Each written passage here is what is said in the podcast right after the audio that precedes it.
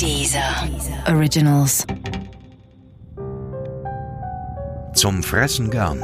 Kannibalen unter uns. Teil 5 Ein halbes Jahrhundert nach Harman und Denke kam man auch Joachim Kroll auf die Spur. Der Zechenarbeiter aus Duisburg hatte in seiner kriminellen Karriere zwischen acht und 14 Menschen getötet und anschließend teilweise verspeist. Kroll wurde im Jahr 1976 gefasst, nachdem er ein vierjähriges Mädchen aus der direkten Nachbarschaft entführt und ermordet hatte. Er versuchte, die Eingeweide des Mädchens in der Toilette herunterzuspülen, die daraufhin verstopfte. Dadurch wurde die Polizei auf ihn aufmerksam, die nach dem Mädchen suchte. In Krolls Dachgeschosswohnung fanden die Polizisten eine Gefriertruhe mit in Plastiktüten verpackten menschlichen Überresten. In einem Kochtopf, der noch auf dem Herd stand, schwammen zwei Hände, zwei Füße, ein Unterarm und ein Oberarm des Mädchens in Salzwasser. Ob Kroll das Mädchen tötete, um es anschließend verspeisen zu können, oder ob er tötete, weil auch das Töten selbst zu seinem Fetisch gehörte, lässt sich heute nicht mehr sagen. Doch es gibt beide Fälle von kannibalistisch motiviertem Fetischismus. Die einen töten, um an Menschenfleisch zu kommen, bei den anderen ist der Akt des Tötens genauso wichtig wie der anschließende Verzehr des Fleisches. Das Töten von Menschen beim Kannibalen kann etwas sein, das man als eine Art notwendiges Übel ansieht. Das heißt, wenn man äh, jemanden äh, verspeisen will, dann muss er ja irgendwie tot sein. Lebendig wird es nicht gehen, äh, sodass nicht bei jedem Kannibalen äh, der Tötungsakt als solcher dann als lustvoll empfunden wird. Aber es gibt eben sozusagen noch eine zweite Form, äh, bei denen das Töten und das Verspeisen gewissermaßen beides sozusagen. das eine wäre dann eher sadistisch und das andere ist dann sozusagen das reine kannibalistische, bei denen beide beides kombiniert ist, aber das muss nicht zwingend so sein. Fast allen ist der Fall des sogenannten Rotenburger Kannibalen Armin Maives bekannt. Der gelernte Computertechniker lernte im Februar 2001 im Internet den damals 43-jährigen Diplomingenieur Jürgen Armando Brandes kennen, dessen Wunsch es gewesen sein soll, geschlachtet zu werden und vollständig von der Welt zu verschwinden. Brandes war bereits zuvor in der Berliner Stricherszene durch Verstümmelungsfantasien aufgefallen. Am 9. März 2001 trafen sich Maives und Brandes am Kasseler Hauptbahnhof. Anschließend fuhren sie zu Maives Haus in Rothenburg. Vor Gericht behauptete Maives später, Brandes hätte freiwillig in das Abtrennen seines Penis sowie dessen Verzehr und seine spätere Tötung eingewilligt. Gegen die Schmerzen hätte Brandes vor der Tortur 20 Schlaftabletten und Hustensaft verabreicht bekommen. Nach dem Abtrennen des Penis tötete Maives sein Opfer mit einem Messerstich in den Hals. Anschließend zerlegte er die Leiche und fror portionierte Fleischstücke für den späteren Verzehr ein. Die Prozedur dokumentierte Maives größtenteils filmisch. Das wurde ihm im späteren Prozess zum Verhängnis. Zunächst mal ist der Umstand, dass ein Mensch einen anderen Menschen, der tot ist, verspeist, nicht automatisch ein Mordmerkmal, es sei denn, die Tötung wurde begangen, um den anderen Menschen verspeisen zu können. Ja, dann ist es nämlich ein niedriger Beweggrund, wie man das im Juristischen nennt. Und wenn das der, der Fall ist, dann wird daraus eine Mordkonstruktion. Nehmen wir mal beispielhaft den Fall aus Rothenburg.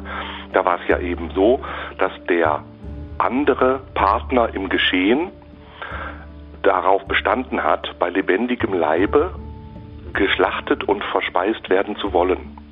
Also der hat den Wunsch an den Aktiven herangetragen, als passiver Part des Geschehens bei lebendigem Leibe aufgegessen zu werden und das miterleben zu können. Und in diesem Kontext geschah dann auch die gesamte Handlungssequenz, die dann auch zum Tode des äh, passiven Parts führte. Und deswegen war die Frage sehr strittig, ob es sich hier um einen Mord handelte. Und es stand immer wieder die Frage im Raum, gibt es Tötung auf Verlangen? Ist das hier eine Art Tötung auf Verlangen? Auch wenn es das wäre, wäre es ja juristisch zu problematisieren. Aber das wurde dem dann nicht erkannt, sondern in der ersten Instanz wurde Armin Maivis wegen Totschlages verurteilt, weil die Tötungshandlung nicht der motivationale Hintergrund seiner Taten war, sondern er hatte allein ein Interesse daran, den anderen einzuverleiben und hat der Tötung sozusagen nur zugestimmt, die der andere eigentlich wollte. Und dieses Urteil ist dann in der zweiten Instanz aufgehoben worden und es ist ein Mordmerkmal konstruiert worden. Hier interessanterweise aber eben auch nicht die kannibalistische Einverleibung, sondern der Umstand, dass Armin Maivis die Tathandlungen filmisch dokumentiert hatte und sich diese Filmaufnahmen später auch angesehen hatte. Nach eigenen Angaben war Maives Interesse im Alter von 14 Jahren durch die Lektüre des Abenteuerbuchs Robinson Crusoe geweckt worden, wo die Schlachtung und der Verzehr eines Menschen geschildert wird. Allerdings setzt nicht jeder Mensch, der in jungen Jahren durch äußere Einflüsse von kannibalistischen Fantasien erregt wird, diese Fantasien später in die Tat um. Wie bei jeder sexuellen Orientierung ist es nicht etwas, das man sich beliebig aussuchen kann, sondern solche Neigungen entstehen im Laufe der Pubertät und die bleiben dann, jedenfalls wenn sie sehr fest verankert sind, bleiben dann einem auch lebenslang. Die betreffenden Personen können sozusagen auch gar nichts dafür und in aller Regel fängt das sehr, sehr früh an.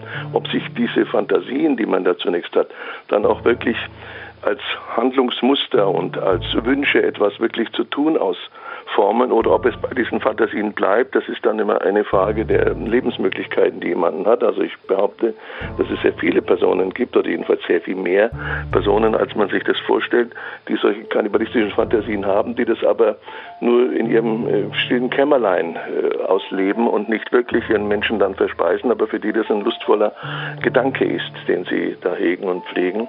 Und eine sehr, sehr kleine Zahl von Personen wird dann auch so weit gehen, das in einen Handlungsplan und dann in eine Handlung umzusetzen. Thomas, den mutmaßlichen Kannibalen aus Brohl-Lützing, sprachen die Richter wegen nicht ausschließbarer Schuldunfähigkeit im Dezember 2003 vom Vorwurf des Mordes frei. Sie ordneten jedoch seine Unterbringung in einem psychiatrischen Krankenhaus an. Ein Sachverständiger, der den Angeklagten begutachtet hatte, hielt es für sehr wahrscheinlich, dass Thomas weitere ähnliche Taten begehen könnte und er deshalb eine Gefahr für die Allgemeinheit darstellte.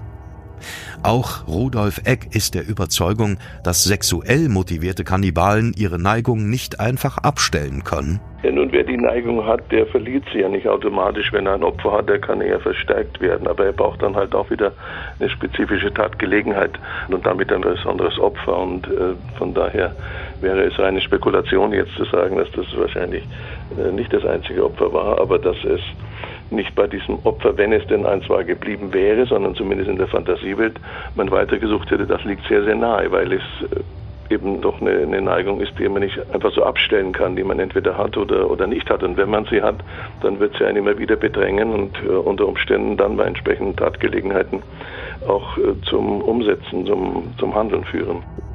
In einer neuen Hauptverhandlung wurde Thomas im April 2006 dann doch des Mordes an seiner Cousine für schuldig gesprochen und abermals seine Unterbringung in ein psychiatrisches Krankenhaus angeordnet. Mein Thriller wird so profan in der Psychiatrie nicht enden.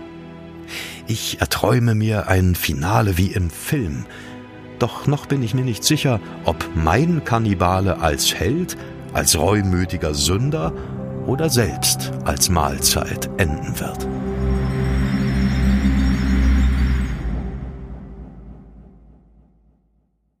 Lass dich entführen, aber ganz legal mit weiteren dieser Originals Podcasts. Hör jetzt das kleine Fernsehballett mit Sarah Kuttner und Stefan Niggemeier oder deine tägliche Portion Wissen mit den Wissenssnacks auf www.dieser.com.